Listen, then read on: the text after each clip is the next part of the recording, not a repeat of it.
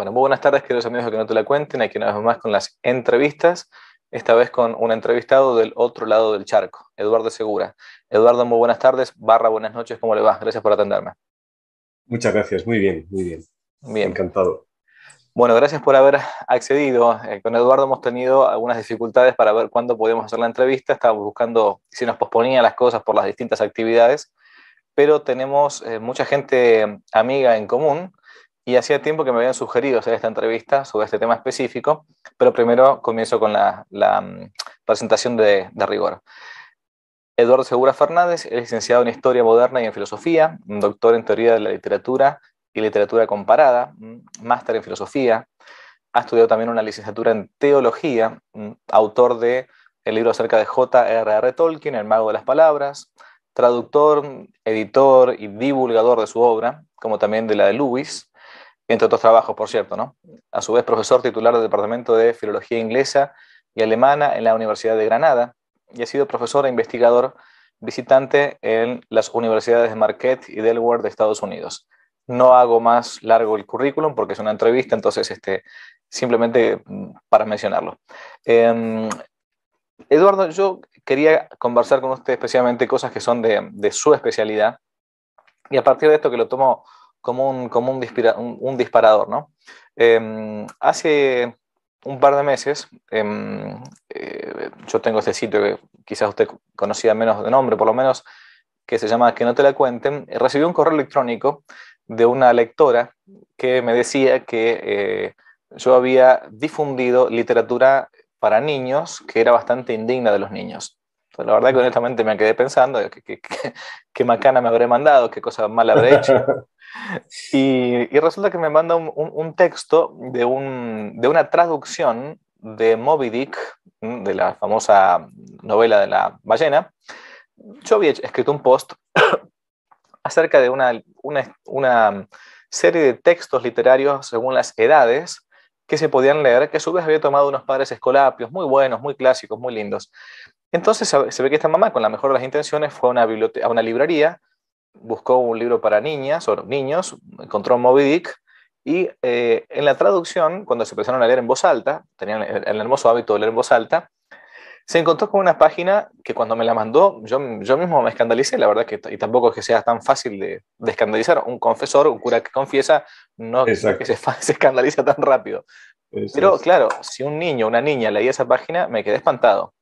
Me tuve que ir a la, a la obra original en inglés y me di cuenta que la traducción que se había hecho había sido una traducción eh, completamente sesgada, este, sodomitizante, de la época actual, LGBT, no sé cuánto. Y dije, bueno, acá está pasando algo. Y me pongo a ver que hay una, una serie de textos de cuentos para niños, de ficción, etcétera, que están en esta, en esta perspectiva. Entonces, bueno, lo que hice, dije, bueno, cortemos por lo sano y me puse a leer en voz alta y a grabar algunos cuentos que ahora están saliendo en, en, YouTube para niños, según los clásicos, ¿no? Desde Cenicienta, Caperucita Roja, El Ratón Pérez, etcétera, eh, según las, las, los textos clásicos. Pero me encontré con una segunda dificultad, que algunos me han dicho, padre, pero usted está fomentando la ilusión, la ficción, el mito y, y, y, las hadas, ¿no? Y todo esto no existe, no existe. Entonces, mm, me topé con una dificultad. Eh, mm, yo me he dedicado a la historia, me, he doctorado en historia, es, mi ámbito propio, si queremos, del estudio, pero me están diciendo, usted no está llevando la verdad, está llevando a un mito, algo que no es real. Bueno, ¿qué es un mito? Yo creo que el mito es la quinta esencia de lo real. Nosotros somos herederos de una tradición falsa no, no negativa en todos los sentidos, pero nosotros somos hijos de la ilustración. Y aunque no es culpa de la ilustración, la ilustración a su vez recibe esa herencia del empirismo del siglo XVII, que la recibe yo creo que de Descartes y antes de él del nominalismo. Quiero decir, desde, desde el siglo XIV llevamos acumulando una serie de sospechas respecto de lo que no eh, podemos demostrar por medio de nuestros sentidos o a partir de la revolución industrial, yo creo, y tecnológica por medio de los, de los métodos de la ciencia experimental. Eso es lo que ha sido, ese ha sido el medio de canonizar lo real. Eh, y por lo tanto, todo lo que no es tangible, todo lo que no es, con, todas las consecuencias que espero que, con, tu ayuda podamos eh, ir delimitando exactamente el alcance de esto, todo lo que no entra dentro de la categoría de lo real, según este prisma tan estrecho, no solamente es negado como real, sino que es tildado de peligroso. Yo creo que es tildado de peligroso desde una perspectiva de la realidad esencialmente moralista. Y moralista me refiero a lo que ocurre en el mundo con el otro giro copernicano que es la revolución protestante a partir de 1517, que luego tiene sus ecos en el puritanismo estadounidense a partir del siglo XVII, a partir de la llegada de los primeros puritanos a, Massachusetts en 1620, etc. Es decir, eh, hago este, esta especie de circunloquio porque me parece que es muy interesante señalar que en la alarma que hay detrás de lo que has contado respecto de Moby Dick o de los cuentos de hadas, lo que hay es, eh, para mí lo alarmante, es que se nos ha introducido sin darnos cuenta, como por osmosis, un criterio moral respecto de la evaluación de la realidad y no un criterio estético. Y no me refiero ahora al criterio estético respecto de lo que podríamos decir algo vinculado literalmente a la belleza, sino al original, a la etimología de estética, que viene del verbo griego aisthysomai. Y para los griegos, aisthysomai significaba percibir, percibir la realidad y por tanto percibirla también como algo hermoso, como algo equilibrado. ¿no? Eh, entonces, este, el famoso calonca y simetría ¿no? de los griegos, ¿no? algo que era hermoso y era simétrico. Y, eh, aunque el canon de belleza no tiene por tanto por qué ser el de Praxíteles, obviamente. Estoy intentando hacer un, trazar una historia secular de cómo ha evolucionado esa manera de ver la realidad, pero a día de hoy, y quizá a día de hoy más que nunca, lo que ocurre entre determinados sectores de la población mundial, sobre todo en Occidente, es un cierto miedo ante el arte. se ha cerrado el círculo de la manera más desesperanzadora posible. Y esa manera desesperanzadora consiste en sospechar de maneras de mirar el mundo desde la quinta esencia, no desde fuera hacia adentro, sino desde dentro, al modo en que vivifica las verdades perennes la realidad. Y creo que el mito, desde esa perspectiva, es una manera privilegiada de ver la realidad. Y, pienso en un, en un caso muy concreto, cuando Jesucristo tenía que explicar las verdades eternas, contaba historias el, Señor era un gran cuentacuentos. Hmm. Y esos, esas historias que se encuentran, yo creo, entre las más maravillosas que se le puede haber ocurrido a nadie nunca, aunque uno no fuera creyente. No sé, el, relato de las parábolas del reino o, la historia del hijo pródigo. Como historia, merecerían una gran adaptación por parte de, un gran director de cine, ¿verdad? En sí mismas o, como adaptaciones, en cualquier caso. Y luego hay otro detalle, y me callo, respecto de esta pregunta, a ver si no yo me enrollo como una persiana. Es eh, el cine contemporáneo, y cuando digo cine me refiero también al mundo de las series para televisión, no deja de hacer hincapié una y otra vez en la importancia de lo mítico. En pleno siglo XXII, quiero decir que una y otra vez los seres humanos necesitamos ser explicados, necesitamos mirarnos en un espejo para recuperar nuestro verdadero rostro, para mirar la quinta esencia de quiénes somos, de dónde venimos, de, para hallar respuestas para las preguntas sempiternas, ¿no? para las que atraviesan las edades, para las que de verdad necesitan una respuesta cabal. Y si eso es así, y, aquí me estoy refiriendo a cosas tan simples como Marvel, es decir, las historias de superhéroes son historias de mitos contemporáneos. Eh, el modo en que en, la década de 1930 dos judíos inventan el personaje de Superman, según las, según las coordenadas más bien de Moisés, dos judíos además. Mm. Eh, y cómo en el cine contemporáneo la figura de Superman cada vez más es una figura cristológica y no tanto mosaica, habla de una pervivencia del mito y de una adaptación del mito a los tiempos, a, tiempos como los que estamos viviendo, en los que la providencia juega al escondite y quizá por eso su presencia se nota más, más de una manera más real. Pero, aquí en Europa tenemos la guerra de Ucrania, tenemos una situación económica que allí en Argentina para ustedes será probablemente hasta de risa, pero aquí empieza a ser también convulsa y preocupante. Y, y hay muchos elementos en el horizonte para la, que pueden llevarnos a una cierta desesperanza. Desde luego son tiempos de, como educador y como padre, pues para mí son tiempos de desafío a, mi esperanza, fundamentalmente, a esa virtud teologal eh, de la que se dice que es una niña pequeña, ¿no? Creo que fue Claudel quien la designaba como la niña pequeña frente a la fe y a la caridad. Y sin embargo ahí está todo. Yo pienso siempre en El Señor de los Anillos, en Tolkien, eh, para quien la esperanza es hasta, eh, hasta el sobrenombre del personaje del rey que debe volver. Pues, además, en la etimología élfica es, es, está vinculado a la luz de las estrellas, el nombre de Estel, el nombre de Aragón. Siempre la esperanza se esconde eh, resistiendo hasta el final. Esto, que es una verdad mítica básica, el modo en que los mitos se apoyan en el hecho de que el ser humano se enfrenta a fuerzas que le sobrepasan por todas partes, y que sin embargo siempre en el último momento, cuando parece que toda esperanza se ha, sido vencida, hay un resurgir inesperado, ¿no? no como un deus ex machina, sino como parte del modo en que la historia sucede, de manera que el cuidado providente se hace manifiesto en un, gozo inesperado que, que, hace saltar las lágrimas y que hace que el corazón se regocije de una manera inesperada. Creo que esta es la mirada que tenemos que recuperar porque nosotros somos seres míticos. Nosotros, siguiendo la acepción de mitos que utiliza Aristóteles en la poética, nosotros somos fruto de una narración. Y decía Chesterton que si somos fruto de una narración es que hay un narrador con mayúsculas. Y saber que hay un narrador es muy consolador, porque significa que la historia tiene un sentido, que no es arbitrario. Eh, por lo tanto, estamos en tiempos más que nunca necesitados de cuentos Claro, no de cuentos ideologizados, no de perversiones de la realidad, sino de cuentos firmes, ¿no? de cuentos que en cuanto que tradicionales, eh, volviendo a las etimologías del latín traditio, ¿no? han sido entregados por generaciones anteriores y nos permiten construir sobre esa sabiduría. El folclore no es más que el, saber popular. La, la, etimología de folclore es la sabiduría del pueblo.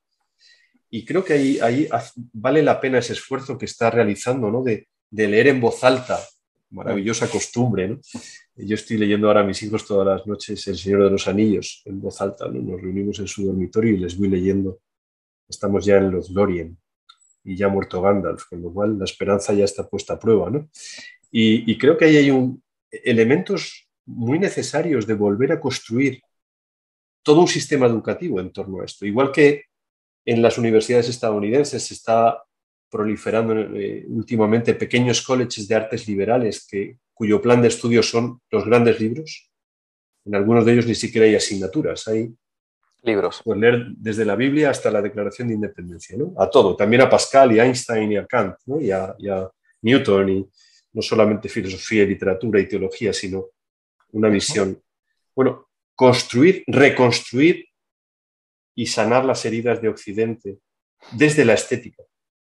Eh, creo que es una gran invitación a, replantearnos las reformas educativas aquí en, acá en España, en mi país. La educación está fatal y cada vez va de mal en peor. Todas las reformas educativas de, cualquier color político, ¿eh? todos son culpables a este respecto. Eh, cuando llegan a la universidad, la, la media general de estudiantes que yo tengo es de una no solamente de una ignorancia sobrecogedora, sino de una indiferencia muchas veces brutal ante la belleza, ante los, de los detalles. Por lo tanto, urge una reeducación mítica para saber quiénes somos, para saber que nosotros somos hijos de héroes, para saber que nosotros estamos llamados a un destino muy alto.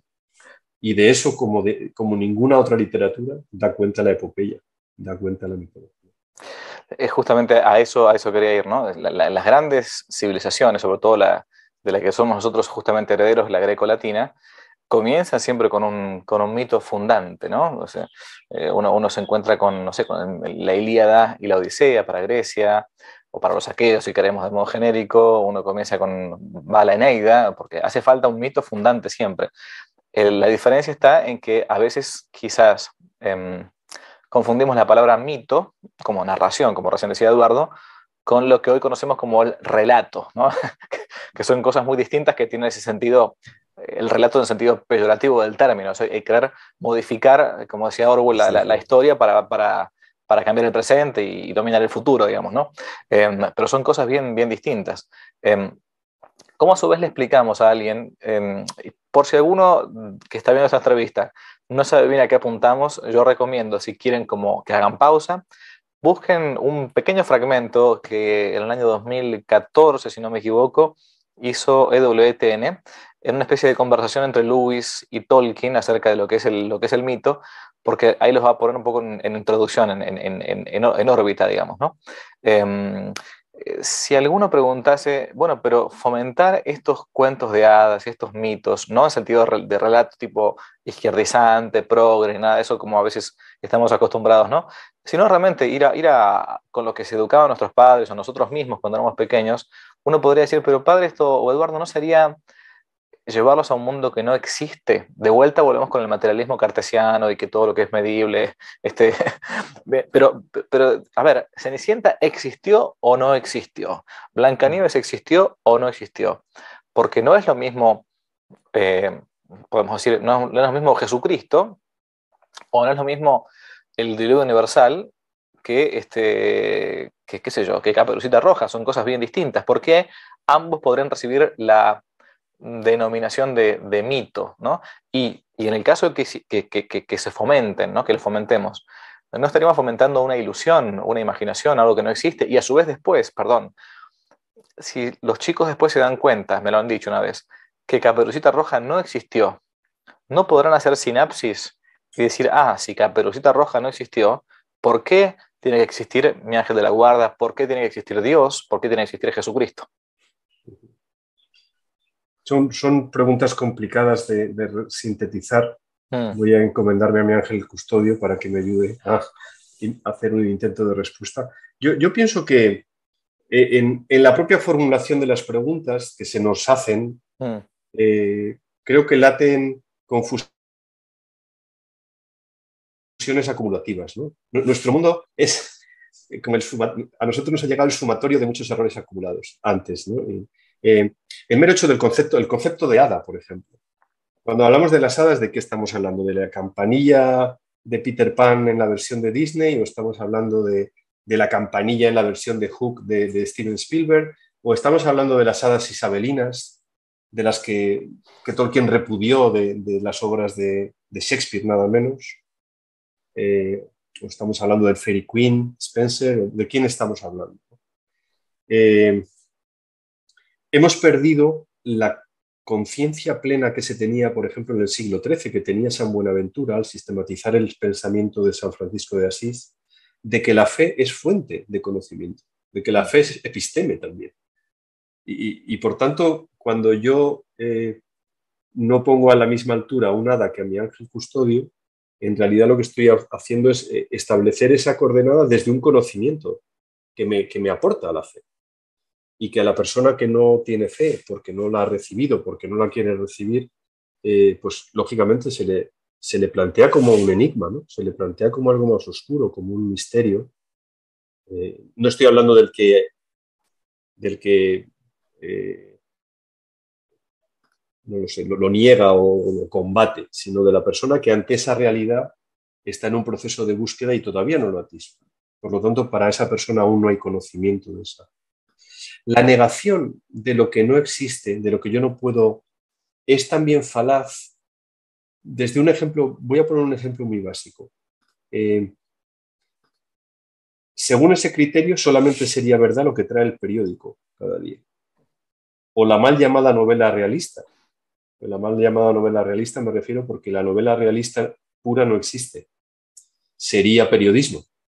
Y sin embargo, ni siquiera el periodismo, por bueno que sea, eh, eh, se atiene a un retrato objetivo de la realidad, por más que lo necesite hacer.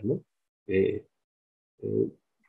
en toda forma de acercarnos a la realidad, puesto que somos seres humanos, hay un proceso de ficcionalización, que es una palabra que tiene mala prensa, como la tiene a día de hoy, desgraciadamente, esto del relato, de construir un relato. Ya la propia expresión construir un relato habla de una tergiversación de los hechos, habla de una radical de un radical subjetivismo que pervierte la propia percepción y la propia capacidad de poder discutir y de poder eh, hablar y acercarse a los temas. Esto ocurre de una manera palmaria y terriblemente triste en la política desde hace mucho tiempo, eh, máxime cuando los nuevos políticos han sido mal formados en sistemas educativos en los que no se leen cuentos y por lo tanto quien está encumbrado en el poder es el cinismo, no, porque ya no hay esperanza. Es la estirpe de Saruman de la que hablaba Tolkien en aquel famoso brindis del año 1964, ¿no? la estirpe de Saruman que se había multiplicado al norte, al sur, al este y al oeste.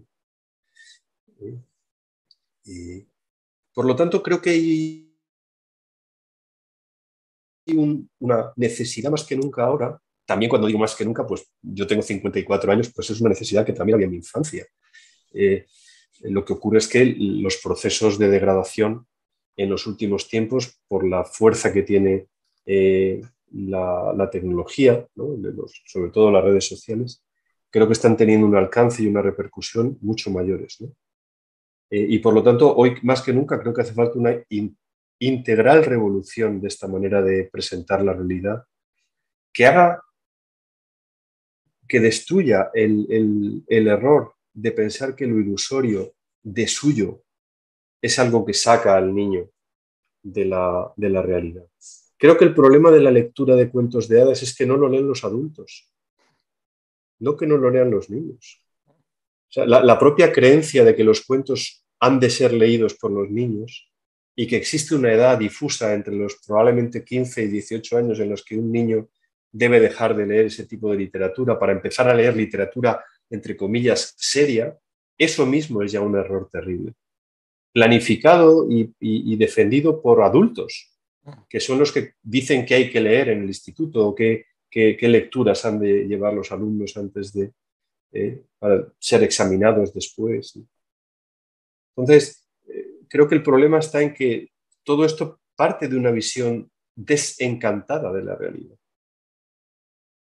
Y cuando digo desencantada me refiero literalmente otra vez, yo soy filólogo y por tanto me refiero a las etimologías siempre porque creo las palabras frente al relato ¿eh? actual que quiere vaciarlas de sentido, lo cual no es nuevo porque ya desde nuestro querido Guillermo de Ockham pues venimos jugando con el lenguaje a, la baja. ¿no? Mm.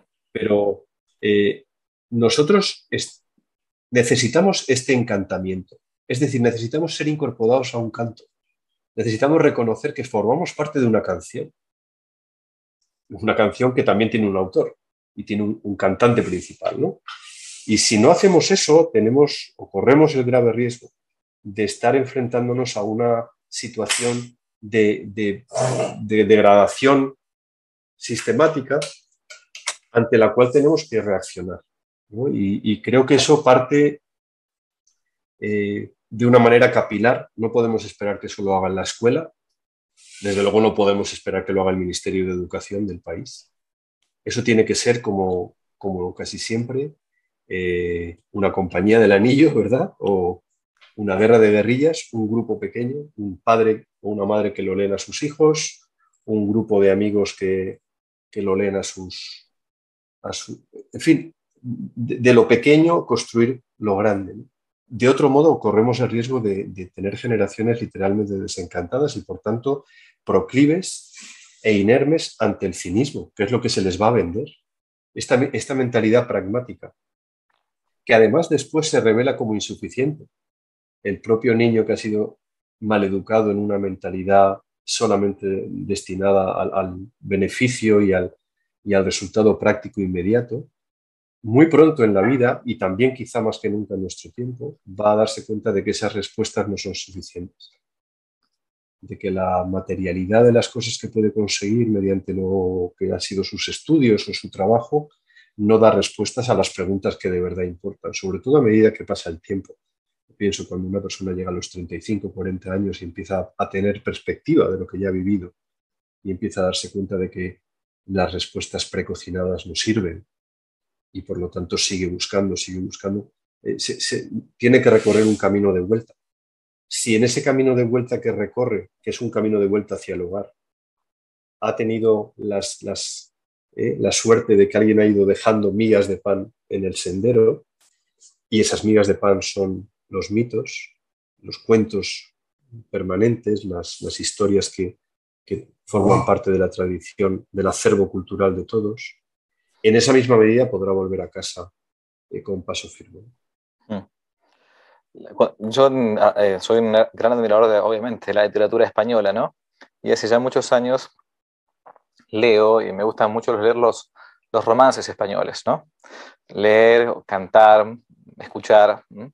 Hay un gran recopilador de romances que, es, eh, que está en Valladolid, don Joaquín Díaz, ¿no?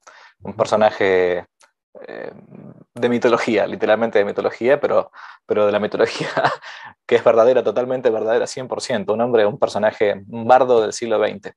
Em, los romances españoles también son un modo de ir explicando esa, esa realidad que, que, a veces uno no puede este, medir, pesar, oler, tocar, palpar. Como por cierto, también pasa esto en el mundo de la historia. ¿no? la historia tampoco puede recrearse nuevamente, en el sentido técnico de la palabra. ¿no? Es una ciencia donde uno llega a una certeza más bien moral, no, no, no metafísica, no matemática. ¿no? Em, a veces uno quiere, quieren que algunos buscan, no sé, el, certificado de función de, de, Adán. Y si no lo tiene, entonces no existió Adán. Bueno, claro, sucede así. O a ver, ¿dónde, estaba, dónde está el cuero de la serpiente del, gen, del Génesis? Ahora, em, e, esta, esta, este, esta, temática que estamos conversando con Eduardo, vuelvo a, la, a, la, a, lo, a, lo, que contaba antes de C.S. Lewis y, de Tolkien, em, surgió a partir de, de, quizás de los pensadores también del siglo XX que sufrieron bastante el tema de la guerra, de las dos guerras quizás, ¿no? Y uno se pregunta cómo puede ser que ante tanto sufrimiento, eh, tanta debacle que, sufrió Europa en el siglo XX, hubo algunos que eh, casi en la misma zona y en la misma época se volcaron hacia un, hacia un cristianismo auténtico, en el sentido verdadero de la palabra, no, no es un juego de palabras, no evolucionó ninguna obra, quiero decir, y otros se, eh, se volcaron hacia una especie de ateísmo. Esta la, famosa discusión entre Tolkien y Lewis, este, que de hecho termina, si no me equivoco, esta discusión, esta conversación entre dos amigos, haciendo que Tolkien le dedique el poema Mitopoeia a su amigo Lewis, ¿no? acerca de, de, lo, de, lo, de, la necesidad de los mitos. Y cómo después Lewis termina siendo, no bueno, quizás no llegó a la conversión completa de ser católico, pero sin lugar a dudas es mucho más católico que muchos católicos de hoy en día, ¿no? o que se dicen así. Eh, ¿cómo, ¿Cómo hacer para que cuando, ya que usted es un especialista en, en Tolkien, cómo hacer para Mm, explicarle a aquellas personas que nos pueden llegar a decir, no, no conviene leer a Tolkien porque crea una gran fascinación, porque crea una especie de dependencia casi adictiva, em, algo análogo a lo que podrían pasar con Harry Potter. Entonces te, colocan el tema de Harry Potter al, al mismo punto, ¿no? Em, ¿cómo, ¿Cómo hacer para responderles y decirles, bueno, miren, porque dicen, no, prefiero que lea la Biblia o la, la vida de un santo y no que lean eh, el Hobbit, el Silmarino o el Señor de los Anillos, em, porque eso lo estaría desviando de la, eh, de la verdad. En todo caso, que lea otro tipo de mitos, pero no esos porque son ocultistas, llevan a la hechicería, a la magia, etc. Es una crítica recurrente esta, ¿eh? que se escucha. Bueno, a mí me parece, me parece terrible no, sabía de esto. Había llegado a, mis oídos alguna cuestión relacionada sobre todo con, las historias de, de Jane Rowling, de, Hogwarts. Yo sinceramente pienso que la persona que no es capaz de ver en las historias de Harry Potter, la, persona que ve algo malo en las historias de Harry Potter, sinceramente creo que tiene un problema mm, muy grave. ¿eh? O sea, no, no, no soy capaz de atisbar en qué punto leer a Harry Potter puede llevar al ocultismo. Sinceramente, ¿eh? o sea, no sé que haya un problema previo en el que lo lee o en aquel que está intentando prevenir ese problema, si es que lo hubiere. Creo que son historias que, que no alcanzan, lógicamente, al menos desde mi punto de vista, la altura y el mérito literarios que pueden tener otros autores de la llamada fantasía. Eh, yo creo que no se puede parangonar a Jane Rowling con Tolkien fundamentalmente porque yo creo que Tolkien no escribe fantasía, pero eso nos daría para discutir sobre otro aspecto diferente. ¿no? Pero si, si nos referimos concretamente a eso, yo creo que el problema está en, volvemos a la primera pregunta, el problema está en una especie de prevención sistemática respecto del tipo de cosas que pueden llevar a nuestros hijos a, la perdición. Entonces, detrás de eso hay una mirada muy estrecha de lo que es el cristianismo. Vamos, de hecho creo que es una visión no cristiana de la realidad. Toda visión de la realidad que parte o que tiene como núcleo una visión moralizante eh, es una visión maniquea de la realidad. O sea, detrás de ese planteamiento lo que hay es una aceptación de que existe el bien y que existe el mal en continua pugna y que por lo tanto hace falta una especie de adalid, de un defensor de la luz frente a las tinieblas. Y me parece que lo que hay que hacer es relajarse eh, tomarse un buen vino y un buen asado allá en su tierra y, empezar a leer pues, las cosas más sencillas. No hace falta tampoco, si uno no quiere leer a Tolkien, pues que no lea a Tolkien, tampoco es obligatorio. Creo que el verbo leer, creo que era Borges quien lo decía, ¿no? Que, no admitía el imperativo. El verbo leer admite la invitación. Eh, cuando alguien sostiene que frente a la lectura de las obras de Tolkien lo que hay que invitar es a leer la Biblia y vidas de santos, creo que está cometiendo un error también de no saber el tipo de público que, tiene. A día de hoy un chaval de 15 años no puede enfrentarse a la vida de, un santo, tal y como están las vidas de santos, o como, tal y como las leían, y de ahí la palabra leyenda, ¿no? tal como se leían en los monasterios, ¿eh? las, las, leyendas, ¿no? las cosas que deben ser leídas. Pero a día de hoy hace falta un trabajo ímprobo de adaptación de una vida de un santo para hacerla comprensible a un tipo de público como me ocurre a mí en la universidad, que no sabe cuando se les explica la revolución, eh, perdón, la reforma protestante, no sabe lo que es la gracia como noción teológica, por tanto no saben quién fue Enrique VIII, son incapaces de entenderlo, ni los corolarios de todo eso, ni, pueden entender eh, eh, la asignatura, las asignaturas que doy de literatura norteamericana son si no entienden muy bien una serie de conceptos básicos teológicos, no pueden entender la cultura de los Estados Unidos. Es impensable, porque la cultura individualista radical estadounidense está construida sobre un fundamento teológico. Mis, alumnos no saben lo que es un transepto, no saben lo que es un sagrario, no saben lo que es una patena, no saben lo que es ah. la expresión un via crucis, ¿no? un santiamén. Entonces, ante esa incultura, el problema no es un problema de, moral, es que tenemos que darles a, dar de comer a nuestros hijos. Hay que darles de comer. Si estamos, intentando, si estamos pensando que lo que les estamos de comer, les estamos dando, ya está pervertido de suyo, entonces el problema es, vuelvo a lo de siempre, la primera educación comienza en la casa. Si en el hogar hay una, hay una mirada sospechosa sobre la belleza, que probablemente sea fruto de la incultura, que probablemente sea fruto de que esas personas, esos padres ya han sido maleducados antes, a veces por pastores eh, pusilánimes, eh, a veces por personas que a su vez no han tenido una visión eh, alta de la realidad, sino una visión chata y plana, timorata, atemorizada ante el mundo. Nosotros, aquí ya hablando como cristianos, yo creo que la prevención contra el mundo ha hecho mucho daño al catolicismo porque hay, muchos, hay mucho del mundo. Los, los, padres de la iglesia iniciales se apartaban del mundo para poder volver a él, hmm. como explica muy bien von Baltasar, para poder abrazarlo. Y no me imagino al, autor de, de la Didaje a día de hoy, pues diría, ¿y dónde estáis? sí, cuando escribe su, su, su, descripción sociológica, ¿verdad? De que los cristianos están en todos lados, en las termas, en no sé dónde, tal.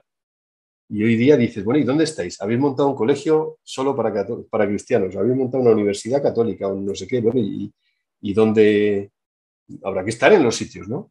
Si no, eh, hemos abandonado, ¿eh? y aquí en España, por ejemplo, cuando eh, la conferencia episcopal pone en marcha una televisión y no dan ganas de verla. Claro. Es una televisión fea, cutre, con películas que no atraen a nadie, con informativos que están sesgados ideológicamente completamente hacia la derecha.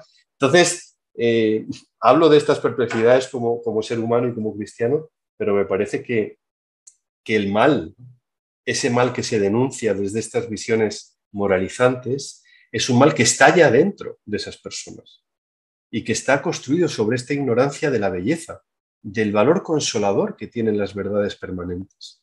Y me parece una, una soberbia enorme, probablemente desprovista de maldad, pero un orgullo enorme erigirse de repente uno mismo en juez de toda una tradición literaria riquísima, que a su vez entronca con otras tradiciones literarias que, parten hacia atrás y llegan hasta Homero y hasta Virgilio, por supuesto, incluso más atrás. Eh, desechar todo eso me parece no solo un, paso en falso y un error eh, casi táctico, sino también una muestra de un orgullo falaz, de un orgullo que debería ser revisado desde una misión más simplemente más chata, más sencilla, más humilde, de aceptar que, ha habido mucha gente antes que nosotros que ha sido capaz de engendrar ecos del mito con mayúsculas. Lo que Luis no entendía, lo que no era capaz de aceptar, que, la historia de, de alguien que había muerto dos mil años atrás en una cruz tuviera algo de validez para él en 1932. Entonces, aparte de que la fe como don ha de ser aceptado o desechado, y por tanto hay una mediación de la libertad y de la gracia en una conjunción que ninguno de nosotros es capaz de evaluar, porque es misteriosa. Es el momento cumbre ¿no? de la relación de la libertad individual de cada uno con, con, la gracia de Dios y con la oración de todos los demás en la comunión de los santos de la iglesia presente, pasada y futura por esa persona. ¿no? Por lo tanto, cuando se dice, no, Tolkien convirtió a Luis, pues no, Tolkien no hizo nada, Tolkien fue el cauce, eh, como probablemente otras personas, para que incluso las propias experiencias que Luis acumuló desde la muerte de su madre y luego durante su, participación en la batalla de Arras en la Primera Guerra Mundial, todo eso, la muerte de sus amigos, la amistad de Arthur Reeves, un, montón, un sumatorio de factores que llevarían a que un día Luis dijera que volviera a llamar a Dios Padre otra vez. Entonces, el camino que cada uno de nosotros tiene que recorrer, que ya digo es misterioso y estará lleno de distintas idas y venidas y de desafíos a nuestra a nuestro sentido común, a nuestra...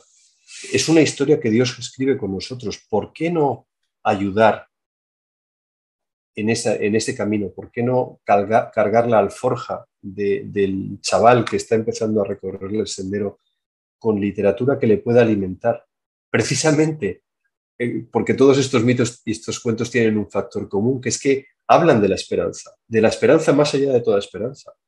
Por supuesto que podemos leer la historia de Abraham incluso la podemos leer como un mito, la podemos leer como, como una historia. Pero, mm, ¿por qué no dar más historias parecidas a esa, en las que resuene el eco de que más allá de nuestras capacidades eh, hay una fuerza que puede hacer renacer en nosotros lo que ya está muerto, o lo que aparentemente estaba macilento y a punto de, deshacerse? Creo que negarle a las, a las generaciones actuales de chavales, de niños y adolescentes, es negarles gran parte del bagaje que van a necesitar para reconstruir su esperanza marchita y, por supuesto, la vida cuando tengan que salir al gran mundo para, de entrada, mostrarles que el mundo es un lugar peligroso, eso ya, ya, ya, lo sabemos. Lo sabía San José cuando se llevó a la Virgen y al niño hacia, ¿verdad? A Nazaret, ya lo sabía, sabía que estaba Herodes. El mundo es un lugar peligroso y esa es gran parte de su atractivo. Por eso los mitos son así, porque nos recuerdan que el mundo es muy, peligroso, porque la belleza es muy peligrosa. La belleza puede hacer a un hombre enloquecer y puede hacer que un hombre vuelva a casa, por supuesto que sí.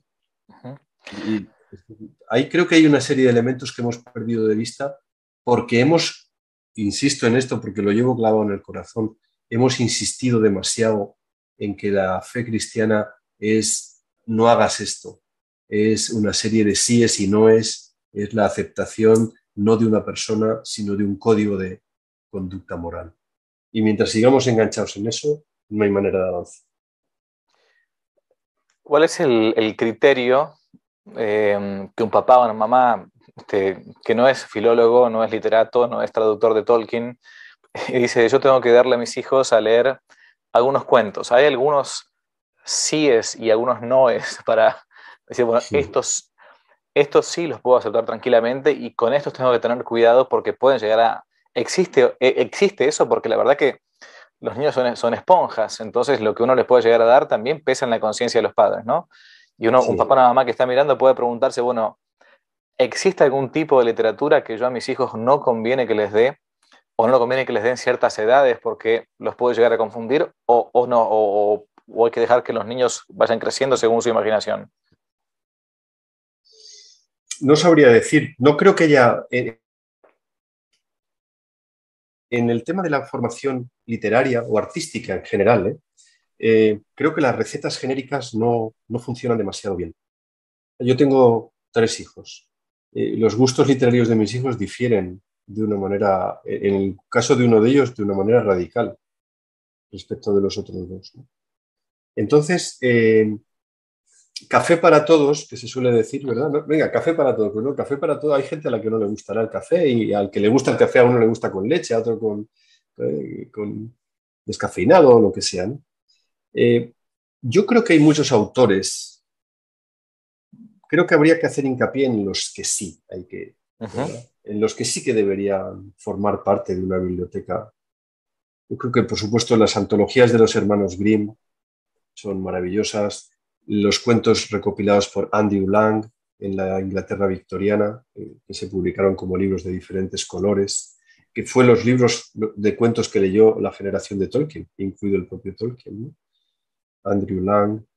Eh, en castellano, la, editorial Ciruela los publicó hace unos años. No sé si será todavía fácil conseguirlos, pero... Eh, por supuesto, Mijael Ende, me parece que las historias de, la historia de Momo Momo es un cuento que hay que leer. Eh, la historia interminable me parece un cuento en cierto modo confuso, pero, pero un cuento que vale la pena para un niños a partir quizá de 14, 15 años que puedan enganchar con ese mundo. Es una fantasía distinta completamente a la de otros autores, con una beta muy interesante.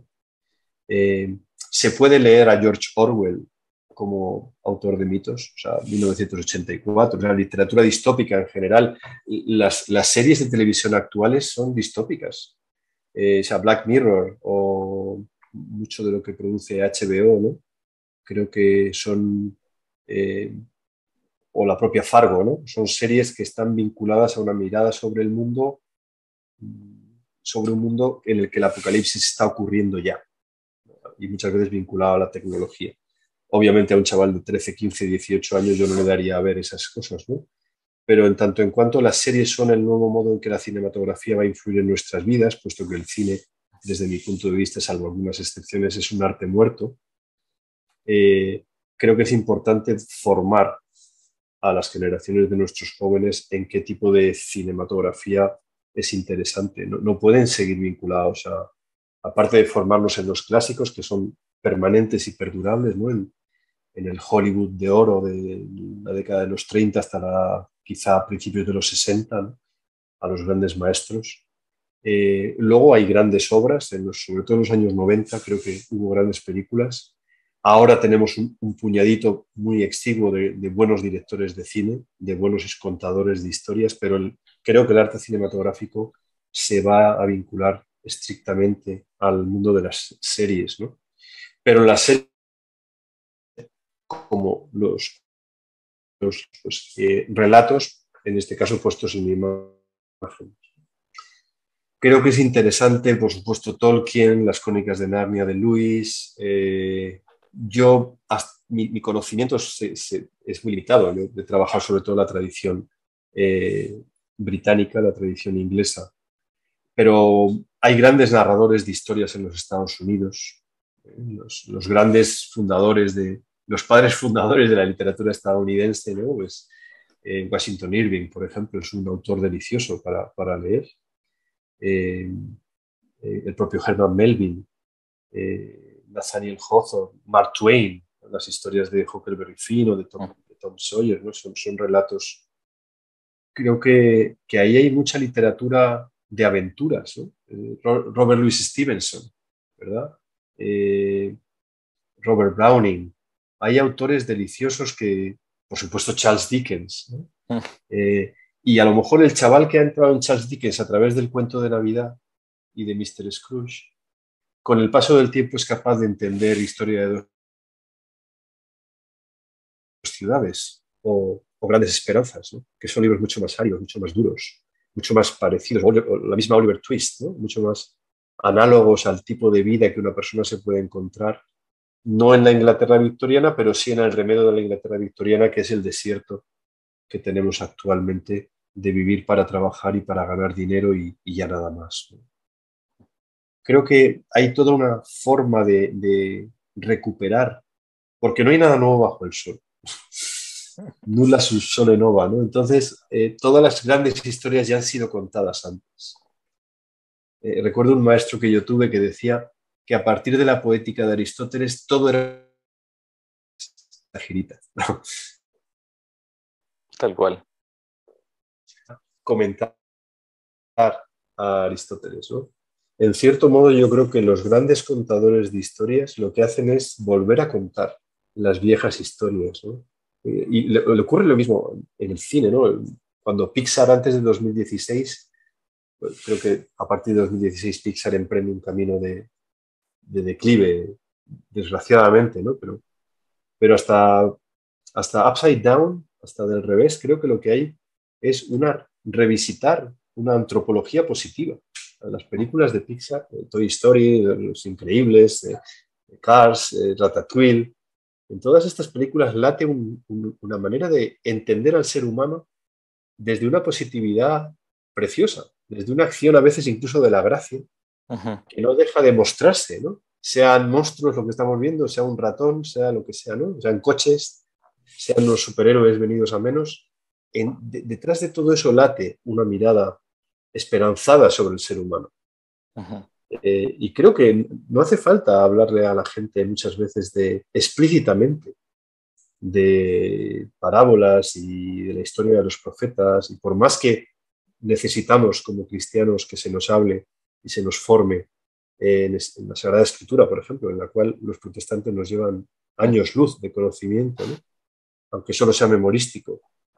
Pero, pero es verdad que eh, mis hijos en la catequesis familiar reaccionan de una manera, les cuesta menos entender las verdades eternas desde el espejo del mito, del modo en que los mitos revierten y vuelven a hacer actual y hermoso la belleza eterna eh, de la palabra de Dios, que si les das un mensaje estrictamente vinculado a la, a la literalidad de tal o cual pasaje bíblico. ¿no?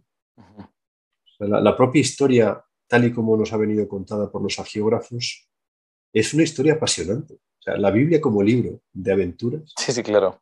Y hace poco yo lo pensaba, y siempre lo he pensado desde hace muchos años, en los hechos de los apóstoles. Me encantaría una serie de televisión sobre los apóstoles, pero sin, sin que fuera de verdad valiente, que no fuera ñoña, que fuera, ¿sabes? Que, los, que los personajes aparecieran con esa fuerza que aparece en las páginas, que dices, caray, menudo Bernabé, menudo Pablo de Tarso, ¿no? Menudo Pedro. O sea, esos tíos sí que, iba a decir una palabrota, pero no la voy a decir porque estamos, pero esos tíos sí que, lógicamente, por supuesto, con ayuda del espíritu, pero esos tíos le mm. plantaron cara al imperio romano y madre mía, ojalá hubiera muchos de esos ahora, ¿no? Totalmente. esa es la valentía y la audacia que solo está presente, creo, a día de hoy aparte de la escritura, en, estos ecos de la escritura, en estas maneras en que la providencia ha querido otorgar a determinados seres humanos un don específico. Quien para la pintura, quien para la música, quien para la escultura, quien para la danza, quien para contar historias. No creo que sea sensato por nuestra parte despachar el don de Dios a los grandes narradores de historias simplemente porque nos parece que su visión aparta a nuestros hijos del bien. Bueno, pues, a lo mejor es que esas personas tienen una noción de lo que es bueno bastante chata y bastante deformada, y quizá eso sea el primer paso. Siempre he pensado que para, para educar a los niños hay que educar a los padres y que los colegios se equivocan cuando no hay una escuela de padres bien, bien orientada. Porque los padres, y hablo por experiencia propia, cuando cuando uno tiene hijos, la primera sensación que uno tiene, si tiene un poco de sentido común, es arrodillarse y pedir luz y pedir gracia y pedir ayuda a Dios para que esas criaturas que han sido confiadas a nuestro cuidado lleguen a la meta. Pero uno se siente enseguida, si tiene un poco de sentido común, se siente inerme, se siente incapaz. ¿Por qué renunciar a las ayudas, verdad? Totalmente. De gente que ha sabido más que nosotros, que ha sido más sabia, más, a menudo más santa, desde luego más brillante a la hora de llegar al núcleo, de contarte de qué va esta historia, que se llama Planeta Tierra. Eduardo, ha sido un gusto muy grande, un placer enorme, realmente. Em, por las dudas, para los que son de aquí, de, mi país, eh, Eduardo va a estar viajando ahora para el mes de julio a la Argentina. No sé si se acuerda más o menos las, las fechas o, los lugares, pero sería bueno si pudiésemos invitar. Sé que es el mes de julio en Buenos Aires. Sí, estaré entre el 18 de julio y estaré eh, cuatro días en Buenos Aires, del 18 al 23. Después creo que marcho a Mendoza y de ahí a Córdoba. Bien. Así que no estoy seguro del orden de estas últimas dos Vamos a, vamos a buscar más o menos cuatro días. Vamos a buscar la información y vamos a dejar acá abajo en la descripción de este video para que puedan, si quieren, si aprovechan en Córdoba, en Mendoza o en Buenos Aires, aprovechar para, para ir a, verlo y escucharlo. La verdad que seguramente va a ser un placer como, como el que acabamos de tener recién. Muchas gracias por todo el tiempo prestado, Eduardo. ¿Mm? A ti, Javier. Excelente. Muchísimas gracias a todos. Dios les bendiga. Muchas gracias, Javier. Adiós. Si les gustó el video, aparte de suscribirse, activar la campanita y comentar, en la descripción de este video se van a encontrar con el link de la plataforma Patreon, un modo concreto de apoyar este apostolado que intenta hacer una contrarrevolución cultural y espiritual. Dios les bendiga y que no te la cuenten.